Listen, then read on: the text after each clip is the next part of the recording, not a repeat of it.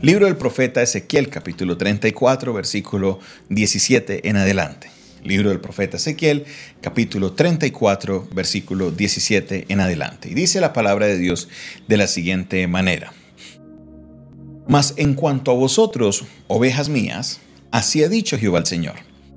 He aquí yo busco en, yo perdón, yo juzgo entre oveja y oveja, entre carneros y machos cabríos. Os es poco que comáis los buenos pastos, sino que también holláis vuestros pies, perdón, con vuestros pies, lo que de vuestros pastos queda, y que bebiendo las aguas claras enturbeáis además vuestros pies con vuestros pies las que quedan. Y mis ovejas comen lo hallado por de vuestros pies y beben de lo, lo que con vuestros pies habéis enturbiado. Por tanto, así dice Jehová el Señor He aquí yo juzgaré entre la oveja engordada y la oveja flaca. Por cuanto empujasteis con el costado y con el hombro, y encornaste con vuestros cuernos a todas las débiles, hasta que echaste, la echaste y la dispersasteis, yo salvaré a mis ovejas, y nunca más serán para rapiña. Y juzgaré entre oveja y oveja, y levantaré sobre ellas a un pastor y él las apacentará. A mi siervo David, él las apacentará y les será por pastor. Yo, Jehová, les seré por Dios, mi siervo David, príncipe en medio de ellos, yo, Jehová, he hablado. Y estableceré con ellos pacto de paz, y quitaré de la tierra las fieras, y habitarán en el desierto con seguridad, y dormirán en los bosques y daré bendición a ellas y a los alrededores de mi collado, y haré descender la lluvia en su tiempo, lluvias de bendición serán. Y el árbol del campo dará su fruto, y la tierra dará su fruto, y estarán sobre su tierra con seguridad, y sabrán que yo soy Jehová cuando rompa las coyundas de su yugo y los libre de las manos de los que se sirven de ellos no serán más por despojo de las naciones, ni las fieras de, la tierra las devorarán, sino que habitan con seguridad y no habrá quien las espante. Y levantaré para ellos una planta de renombre, y no serán ya más consumidos de hambre en la tierra, ni ya más serán avergonzados por las naciones, y sabrán que yo, Jehová, soy su Dios, estoy con ellos, ellos son mi pueblo, la casa de Israel, dice Jehová el Señor. Y vosotros, ovejas mías, ovejas de mi pasto, hombres sois, y yo vuestro Dios, dice Jehová el Señor. Amén. Aquí estamos viendo un texto maravilloso, un texto poderosísimo. Un texto en el cual Dios ya no se está refiriendo a los pastores de las ovejas, como lo habíamos visto el día de ayer, sino que ahora Dios le habla a las ovejas. Eso el versículo 17 lo marca claramente. Dice, más en cuanto a vosotras, ovejas mías. Ya no le está hablando a los pastores de las ovejas, sino que Dios está hablándole a sus ovejas. En cuanto a vosotros, ovejas mías, Así dice el Señor. Entonces Dios les está diciendo varias cosas en camino. Está, lo primero que le dice es que, y eso es una frase muy consistente en todo el texto, le dice, he aquí yo juzgo entre oveja y oveja. He aquí yo juzgo en qué? Entre oveja y oveja. En la traducción en lenguaje actual, este versículo dice, ustedes pueblo mío, quiero decirles que seré justo tanto con los débiles como con los fuertes. Algunos de ustedes son como las ovejas y otros como los carneros y otros como chivos. Vamos a la nueva traducción viviente. Nueva traducción viviente, Ezequiel capítulo 34, verso 17. Mire lo que dice. En cuanto a ti, rebaño mío, esto dice el Señor, soberano a su pueblo. Juzgaré entre un animal del rebaño y otro, y separaré las ovejas de las cabras.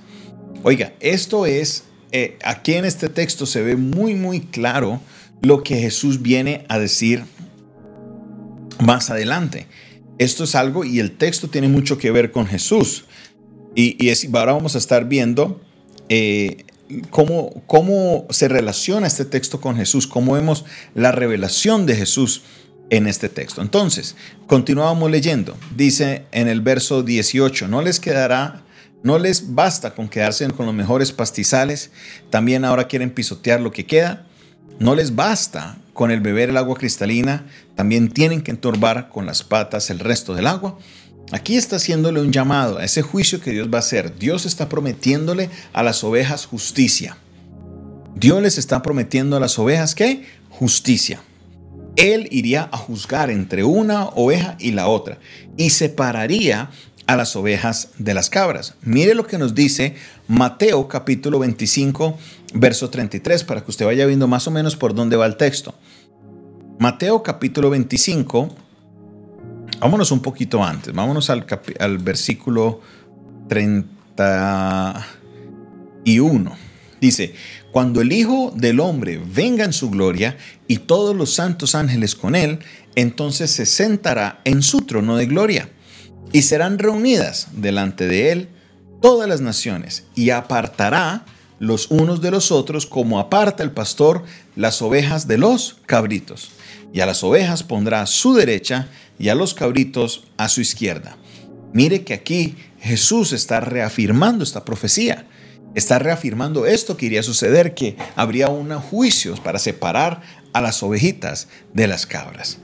Claramente hay una diferencia entre la oveja y la cabra. Esto es algo que es muy claro en la Biblia. Hay una diferencia, una marca que hay entre una oveja y la cabra. Las ovejas son las que Dios anhela que nosotros seamos, que nosotros seamos ovejitas, no que seamos cabritas.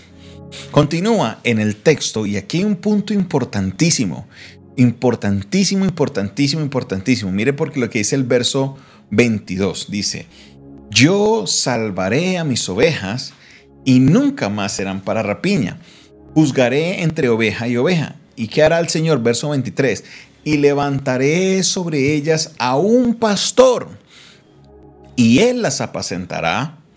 A mi siervo David, él las apacentará, y él les será por pastor.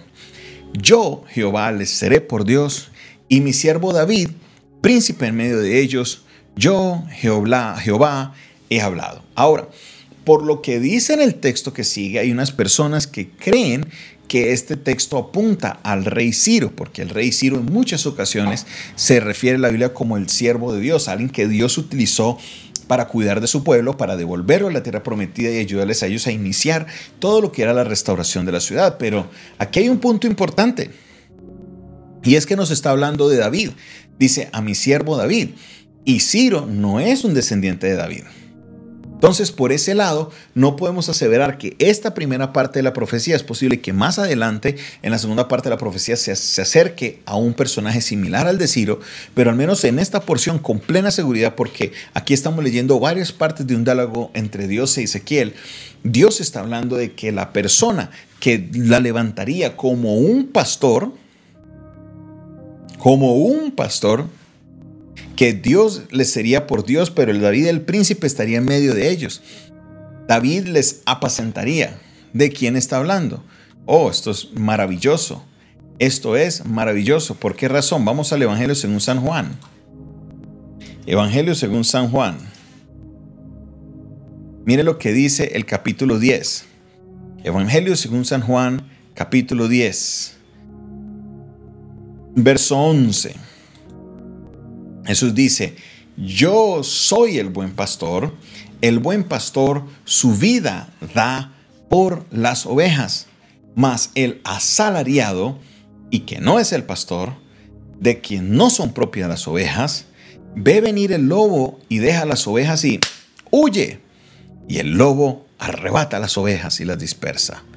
Así que el asalariado huye porque es asalariado y no le importan las ovejas. Yo soy el buen pastor y conozco mis ovejas y las mías me conocen. Oiga, aquí está Jesús presentando la imagen que Ezequiel está dando del buen pastor. ¿Quién sería? Dios le dijo, levantaré un pastor en medio de ustedes y David estará el príncipe en medio de ellos. Oh, ¿sabe quién si es parte del linaje de David? Jesucristo. Y es parte del linaje tanto por el lado de José como el lado de María. Algunas veces no, es que José, él no era el papá, que no sé qué. Bueno, mírelo por el lado de María. Jesús era parte del linaje de David. Él cumplía con ese requerimiento. Jesús Jesús, cuando le decían Jesús, hijo de David, ten misericordia a mí, no se lo decían en vano, sabían que él era un descendiente de David el rey. Aquí estamos viendo esos elementos, esos puntos claves en la historia de la Biblia, cuando vemos la revelación de Cristo, aún en el Antiguo Testamento. Cuando vemos la revelación de Cristo, esas, eh, eh, esas eh, apariciones de Cristo en medio del lenguaje profético, el pastor, el que cuidaría, el que apacentaría las ovejas, el que estaría ahí separando a la oveja de la cabra, el que estaría ahí cuidando de su vida, de sus ovejas, dando, dispuesto a dar su vida por todas las ovejas. Maravilloso, maravilloso es este pasaje.